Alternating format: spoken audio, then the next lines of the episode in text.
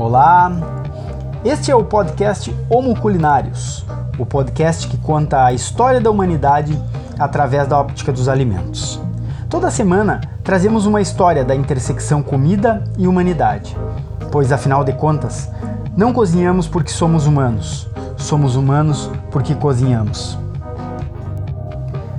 Esta semana faremos um especial de Páscoa. Contamos primeiro a história do chocolate e agora contaremos também em um episódio extra a história do ovo de Páscoa.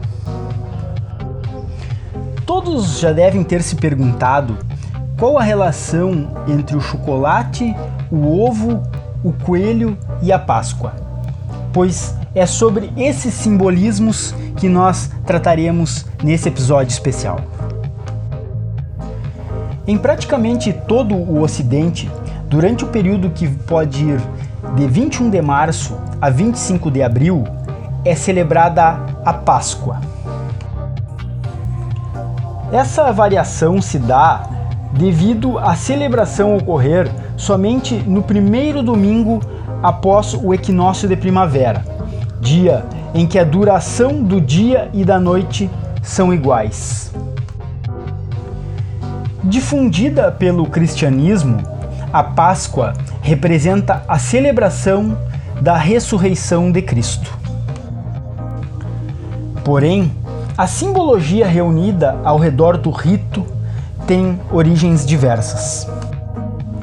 O coelho para a cristandade foi utilizado por ter sido o primeiro animal a ver a ressurreição de Cristo ao ter ficado preso dentro da tumba que enterraram ele. Também é associado à prosperidade, marcando uma nova era para os cristãos que até então eram perseguidos.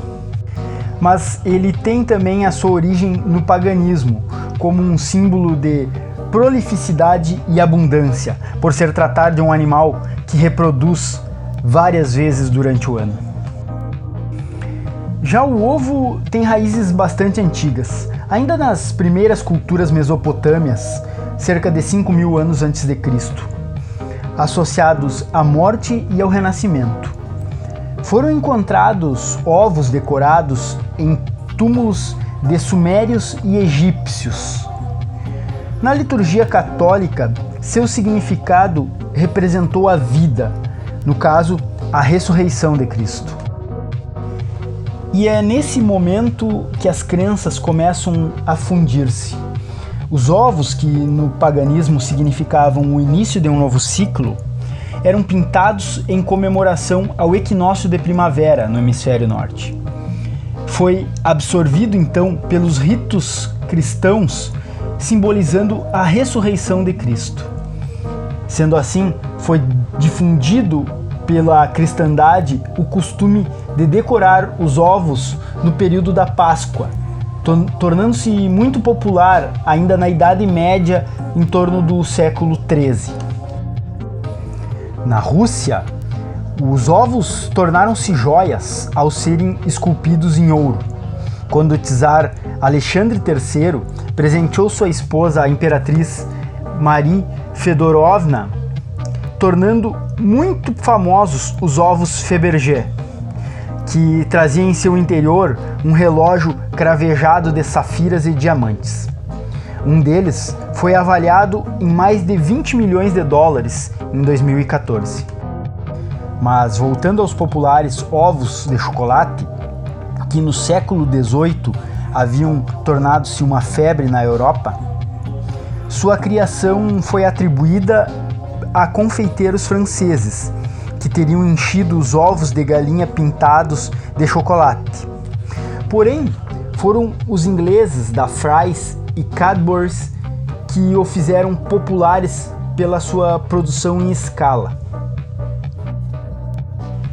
Da milenária e sagrada bebida dos povos pré-colombianos, que pelas mãos dos conquistadores ganhou o coração e o paladar dos europeus e do mundo, até o encontro do simbolismo sacro, o chocolate mostra o quanto somos interligados pela comida.